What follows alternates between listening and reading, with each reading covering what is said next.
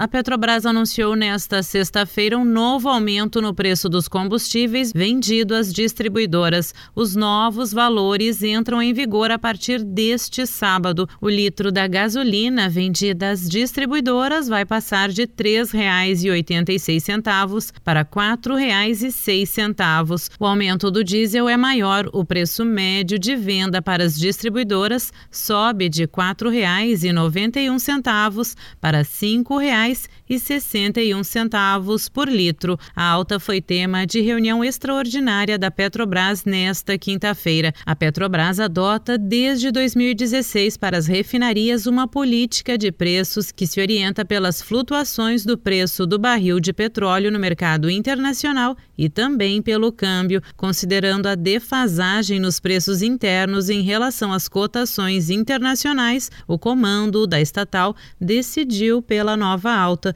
O diesel não era reajustado desde maio e a gasolina desde março. Agência Rádio Web, produção e reportagem Sandra Fontela.